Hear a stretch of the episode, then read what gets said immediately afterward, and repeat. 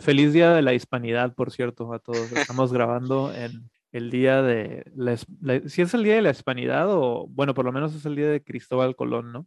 Es el día, se le conocía antes como el Día de la Raza, ¿no? Y los españoles acá y los hispanistas le dan el nombre de Día de la Hispanidad, ¿no? Pero creo que se le conoce más como Día de la Raza. Sí, y, me llama la atención que en Estados Unidos ya algunos estados oficialmente cambiaron a eh, Día de los Pueblos Indígenas y eh, en algunos lugares también este Día del Patrimonio Italiano a la par de con los pueblos indígenas, ¿no? Por, por no ofender a los fans de, de Cristóbal Colón.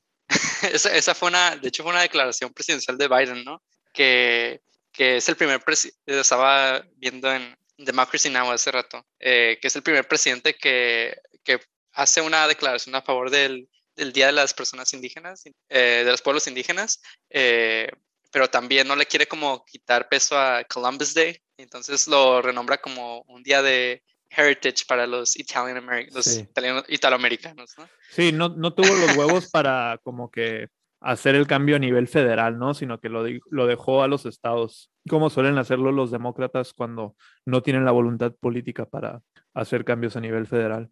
Pero bueno, camarada Pandora, ¿qué, ¿tú qué celebras el día de hoy? ¿Qué celebra? No, más bien como que está raro el día de la hispanidad. Nada que celebrar, digo. Digo, sí, independientemente de esa, esa, frase, pero como que está raro. Digo, ustedes, ustedes más porque viven como en el norte, o sea, ustedes son de Tijuana y no sé dónde es, como Raid B, de Nogales o dónde es, igual de Tijuana. El, el camaradita Tano, que es de Chihuahua. Ah, de Chihuahua. Y el Comrade B también, ¿no? De, Tijuana. Sí, entonces es que no sé, ahorita que los escucho es como de que pues está muy raro como que de alguna forma, aunque la distancia, distancia sea una ilusión en relación a las redes, pero ustedes sí están más como empapados, ¿no? Lo que pasa en el norte y, y la cercanía de cierta forma. Y pues no sé, creo que es, es, muy complejo, ¿no? Como que tratar de abordar la, el giro de colonial, ¿no? Como lo dicen ahora los chavos y toda esta raza, woke. Entonces, siento que está hashtags woke de colonial. Como que, no sé, o sea, es, complejo. Siento que, digo, todo se ha remitido a una narrativa, eh, una fantasía, por así decirlo, más puntualmente, eh, muy sofisticada, ¿no? De lo que representa eh, la buena visualidad de, de, de, de, dar una buena cara de que sí conquistaste, pero sí llevaste esto que no tenía, ¿no? Sí, se borró esto que ya no se puede recuperar, pero creo que ahora más bien es una guerra como de representaciones simbólicas de eso que no fue o que fue. Y creo que en relación como a un discurso más como un lenguaje memético, creo que es como muy complejo, ¿no? Como que también tratar de pensar cómo es que se revaloran o reconsideran esos, esas narrativas ¿no? Como muy simbólicas, que están como muy profundas en la psique de, pues más allá de la banda que le tocó vivir o no los memes y el internet, sino que es una banda muy como de libro, como de piedra y pincel, y que de alguna forma como que sus construcciones históricas son muy distintas a las que nosotros tenemos. Entonces, en ese sentido, creo que sí es una labor como de una construcción de una visualidad que es muy distante, ¿no? O sea, siento que toda la banda, o sea, como Biden, o sea, como te dijeron, ¿no? Como que Biden y AMLO y las personas cercanas, ¿no? A los gabinetes de esas personas que se hacen llamar nuestros representantes. Siento que si pudieran procesar los memes y la información y la metacomunicación que se está como colocando acá, estaría muy cagado. Será muy chistoso de que vieran que la banda postea muchos Cristóbal Colón que se caen, ¿no? Muchas como estatuas y mucha banda pintando y pintarrajeando y bajando como estatuas de colonialistas hasta en Canadá, ¿no? O sea, no nada más aquí. Entonces siento que eso también es muy interesante. Es un fenómeno, es una construcción visual colectiva que, que está de manera dispar ¿no? a lo que nuestros gobernadores, nuestros gobernantes suelen como, como concebir, ¿no? O construir como su realidad o su historia. Entonces siento que más bien en, en un sentido como más cercano, siento que eso es como un tema que nos compete, ¿no? O sea, cómo vamos como, a reconfigurar toda esta construcción o información, ¿no? Como de este presente continuo y reciente hacia las otras historias, ¿no? Porque son, son, son, son hablar de otras historias, siento. O sea, como que lo chido de la historia es que, bueno, que al menos ahora como la podemos concebir, es que también se puede cambiar la historia, porque se puede ser muy consciente de que las narrativas históricas que nos han contado es una falacia y es como algo muy maniquio. Entonces siento que más bien sería configurar cómo reconfiguramos las, historias de este presente. Siento, ¿no? como esto es una pregunta que yo me hago y me haría, ¿no? Un presente continuo, ¿cómo se construye un presente continuo desde esta historia, desde este punto de la historia? No sé, es una pregunta tal vez muy amplia o abstracta, pero me parece importante como colocarla ahí. No sé qué piensen ustedes. Se quedaron muy pasmados. Sí, este, es que creo que es bastante para, para, considerar, ¿no? Definitivamente estoy de acuerdo contigo de que hay bastante renuencia por las personas que están aferradas a la manera tradicional de hacer las cosas, por mantener la misma narrativa que siempre eh, nos fue entregada por, el, por la herencia del colonialismo. Eh, creo que el, el camaradita Tanok por ahí quería agregar algo, o me equivoco. Creo que lo agarré en mal momento. Camarada, ¿no? ¿Querías agregar algo? Ah, pues justamente lo de la frontera es muy interesante y creo que tanto los, los fronterizos como los chicanos del lado sur de Estados Unidos tienen cosas interesantes que decir, pero en ese mismo sentido creo que ya gente del sur, sureste y del sur de México y de Sudamérica incluso ya nos han dado como pistas de, lo que, de cosas que podríamos hacer. En, en general, la respuesta general es dejarnos de, basar todo nuestro sentido de ser, cultura, historia y todo en, el relato del mestizaje porque pues es muy, es está muy perfumado, es muy romántico y ha sido, y pues, es que en esencia los mestizos somos indígenas de tribalizados pero ya no podemos volver a ser indígenas porque la indigenitud, como por ejemplo Yasnaya, eh, ya en otros lados ha contado, no se trata de ser parte de una etnia, la indigenitud es una, es una condición política. ¿Qué relación tiene tu, tu etnia con el Estado? En ese sentido, el mestizo ya no puede ser indígena porque nuestra relación con el Estado históricamente al menos con el Estado mexicano, ha sido una de complicidad, no una de contrariedad. Entonces, no se puede, entonces, pues como raro, ¿no? No puedes regresar a ser indígena, pero pues no te conviene tampoco ser mestizo, porque solo es continuar y continuar y continuar la destribalización. Y si no me creen tanto en el sentido de la destribalización, un sentido es que recientemente se ha estado empujando mucho el Día de Muertos como parte de la identidad nacional. Y ha sido tal punto que el Día de Muertos se ha deslavado y, y sanitizado mucho para consumo, para consumo internacional. Y entonces, ahora cada que salen películas mexicanas y todo, es, es sobre el Día de Muertos. Véase Coco de Disney, ¿no?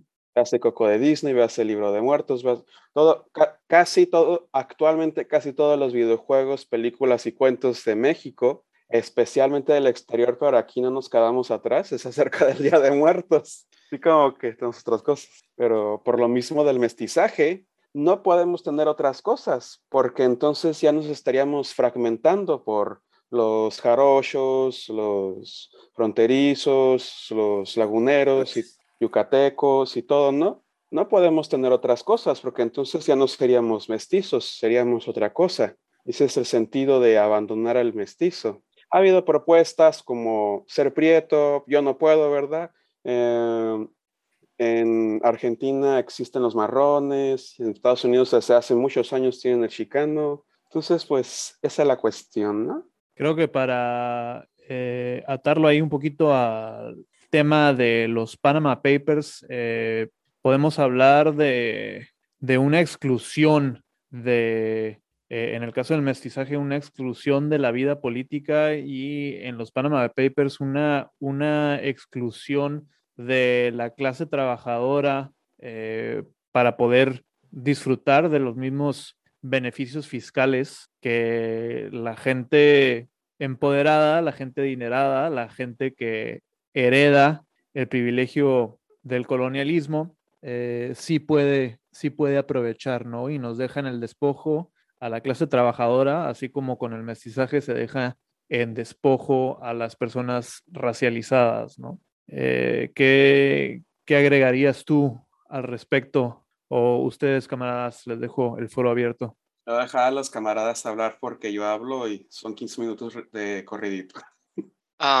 pues eh, aquí eh, también este, ligando ambos temas y tomando en cuenta el, día, el día que, en el que estamos eh, reunidos, que el, el, capital, ¿no? Es, es, importante recordar, ¿no? Pues tenemos la historia, el capital inicial con el que funcionan muchas de estas empresas, ¿no? de las cuales estos ah, multimillonarios, ¿no? Ahora evaden su, evaden su riqueza en otras partes, pues tuvo un, un, origen común, ¿no? Que fue en el, en el despojo de, de, las, de los pueblos que habitaban este continente antes de la llegada de, del marinero genovés, hace 519 años. Eh, entonces, hasta ahí podemos trazar, toda esta eh, desigualdad, ¿no? Eh, es la, la, conquista, el saqueo y el genocidio en América, ¿no? Lo que da el boom para que Europa se industrialice y que, y que replicara, ¿no? Este, este modelo, ¿no? De despojo en otras partes del mundo, no solo en América, sino África y en Asia también. Eh, y sus, son, son, sus herederos, ¿no? De, de, esos, de esas personas que financiaron los viajes, de esas personas que fueron beneficiadas ¿no? por el saqueo que hoy en día siguen disfrutando de todos los beneficios, ¿no? Ahora, eh, pero ahora saquean a todo el mundo, ¿no? A toda la clase trabajadora. Y entonces ahora... yo mencionaba, mencionaba a Dakota, ¿no? Hace rato, este, porque eh, es muy curioso, ¿no? Que, que es un, un, paraíso fiscal cuando parte de Dakota, este, donde viven los sobrevivientes de, del pueblo Lakota, que viven en reservaciones, viven en, en guetos, ¿no? viven en condiciones deplorables, deplorables, ¿no? Peor que, peor o igual a países en el sur global, ¿no? Países como África, eh, eh, como en África, en áreas rurales, este, no tienen agua potable, no tienen servicios médicos, este, los pueblos indígenas este, de, de las Américas y en especial en Estados Unidos y en Canadá, como lo han revelado este, diferentes reportajes en meses recientes y en los últimos años ¿no? siguen viviendo en condiciones deplorables, ¿no? o sea, no nada más Estados Unidos y Canadá, también aquí en México, ¿no? Vayamos, estamos aquí, estoy hablando desde Tijuana, vayamos unos 40 kilómetros afuera de Tijuana y los, los últimos Kumiai también viven en condiciones eh, deplorables, ¿no? Si nos vamos al sur, podemos decir lo mismo de otras comunidades indígenas, ¿no? Sí, despojados de los recursos de calidad de vida e infraestructura indispensables para una vida digna en el siglo XXI. Ah, y bueno, como ya mencioné, esto es herencia de eh, el colonialismo, ¿no? Aunque también ahí este, está, está interesante, ¿no? Este, es una, realmente es una vida digna. Este, lo que vivimos en el siglo XXI, realmente necesitan esa infraestructura, necesitan vivir a nuestro nivel de consumo, o es algo también que, les queremos imponer, ¿no? El, el estilo de vida que trajeron esas personas, ¿no? Eh, y ahí es donde, como lo que mencionaban este, los camaradas Pandora y Tanok, ¿no? La imposición de, de estos ideales, ¿no? De los conquistadores, ¿no? Eh, y pues cabe vernos, este, vamos, este, hay que seguir el modo de vida de, de los conquistadores, de los europeos, de los, de los indígenas, del, de los llamados mestizos, y es que es una identidad o es momento de, de ver una alternativa. Sí, pues no por nada como también el énfasis como de repensar como, como toda esa idea de la visualidad desde la historia, pero también desde esta historia como vista desde la pantalla, el monitor. O sea, creo que también esta historia de la monografía y de la biografía de la papelería también se ha dinamizado a otros lados. Ahora es pues desde la computadora, desde internet, desde tu casa, tu clase desde casa para poder aprender sobre historia. Entonces, sí son esos pequeños como cambios muy sutiles, muy, muy, pues sí, como inadvertidos de la visualidad. Entonces, en ese sentido, siento que sí es, sí es como importante también como eh, no solo cómo es que se está narrando la historia desde estos medios, sino también cómo es que se habla de esta narrativa histórica desde el tiempo real. Siento que también no, no, no hemos sido tan conscientes de qué implica eso. Digo, no sé qué ustedes piensen, ¿no? Como que no es lo mismo vivir la historia reciente así en caliente, así como que con horas de retraso, minutos de retraso, que se cae Facebook y todos están en Twitter viendo que se cayó Facebook. Entonces siento que también es algo muy chistoso. Es un fenómeno muy peculiar, así como que somos muy dependientes. Eso es, eso es como que, también como que el meollo, como que somos sumamente dependientes de nuestros medios. Entonces en ese sentido siento que es también un tema muy complejo más allá del, del, Pandora Papers, que sabemos que es, una, es inevitable y es obvio que muchas miles de personas, aunque no salgan en la lista, evaden impuestos y etcétera. Entonces, eh, no sé, es como complejo, como que este nivel de representación, ¿no? De quién sí y quién no. Nos faltó mencionar a los empresarios, ¿no? Este, que salen en los Panama Papers. Algo, es algo muy importante porque cuando algo que me... Mencionamos a los Salinas nomás. Algo que, que, que me cala mucho, ¿no? Cuando se habla de corrupción, y no es por defender a los políticos, pero siempre corrupción a políticos. Pero ahí está la otra cara de la moneda. ¿Quiénes son los que pagan, le pagan a los políticos? ¿Quiénes son los que sobornan? En este caso siempre es de iniciativa privada la que está sobornando, ya sean empresarios o los empresarios ilegales, que son los narcos, que son empresarios también. Eh, y aquí tenemos a pura fichita también del empresario mexicano. Mencionamos a los Salinas, ¿no? Pero tenemos a a Germán Larrea, ¿no? Este, el dueño de Grupo México, este, otro genocida, este, todavía no ha pagado, no nada más ese evasor fiscal, sino que ha contaminado los ríos de Sonora, de Chihuahua, este, afectando a varias comunidades indígenas en el norte del país. También tenemos a Bayeres de Grupo Val también, este, que se ha beneficiado del saqueo de zonas rurales y de afectar a comunidades indígenas del país. Este, son personas ¿no? que han cometido muchísimos crímenes, entre ellos evasión de impuestos, el último, pero que pues también hasta la fecha siguen impunes, ¿no? Y así como mencionamos empresarios, creo que también es muy importante mencionar a Luis Garza Medina, ex vicario general de los Legionarios de Cristo, ¿no? Eh, nuevamente vemos el alcance de estos simpatizantes de el Yunque y de las marchas eh, Profeto eh, dónde están los bolsillos gordos eh, del conservadurismo en México, ¿no? Es dinero para Dios, es dinero para Dios. Tenemos el, este Luis Garza Medina, sacerdote regiomontano, eh, influyente, es allegado a la influyente familia Garza Sada. Este, tiene el Alpha Omega Trust y el Salus Trust, que son fideicomisos en Nueva Zelanda es, su, es el, esquema para evadir impuestos que tiene este, este allegado a Dios. Este, que me, da gusto que salga, que, podamos develar el, origen de, los fondos eh, para estas manifestaciones en apoyo a la familia, este, que, que comúnmente forman la oposición a, a nuestros intereses en este país, ¿no? Me sorprende que el Vaticano no aparezca como, no aparezca en la lista de los paraísos fiscales. Realmente es un paraíso fiscal más. Eh, pues es una organización que, que recauda dinero en muchos países alrededor del mundo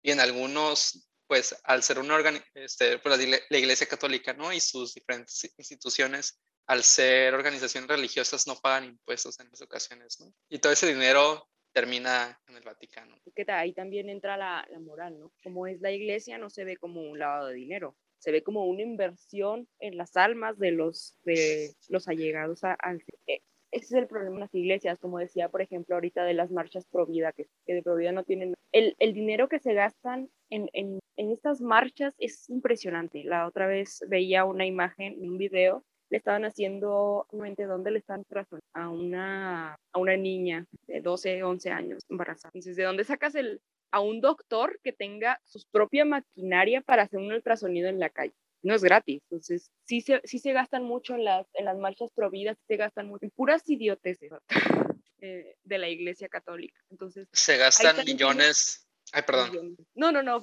este, adelante. Se, se, han gastado millones en pagarle a las víctimas de la pederastia, ¿no? Eh, tal vez aquí en México no ha habido tantos casos está al respecto. En otros países donde se ha enjuiciado a, sacerdotes pederastas, la, Iglesia Católica ha tenido que pagar indemnizaciones de millones de dólares a las víctimas. Entonces, ahí también se va mucho de este dinero, ¿no? De los de la Iglesia. De hecho, hace poquito también salió lo de lo de Francia, que también encontraron muchísimas muchísimas víctimas. Hasta ahorita se ve como como el listado más grande de víctimas de la Iglesia Católica respecto a la pederastia. Tiene más de 70 años. Entonces, sí, es mucho el dinero que han pagado, es mucho el que no repara nada, la verdad. Mucho el dinero que han pagado, sobre todo a los padres, más que a los niños, que a los padres para que se callen y a las autoridades que nada los cambien de lugar. O sea, es, es un dinero santo, no es un dinero corrupto, no es un dinero lavado, es un dinero santo, utilizado para de la peor manera. Un dinero en, la, caído en la del visión de los creyentes, pues un dinero, un dinero que nos manda el Señor. Completamente. Y bueno, creo que antes de cerrar el programa, debo agregar que también implicada en los Pandora Papers está nuestra queridísima Alejandra Guzmán, hija de Silvia Pinal y Enrique Guzmán, que desde 2014 es accionista de Frida Enterprises, una sociedad offshore en las Islas Británicas. Entonces, ni siquiera la principal ponente del rock and roll en español del rock and roll latino se salva de los Pandora Papers. ¿Cómo la ven?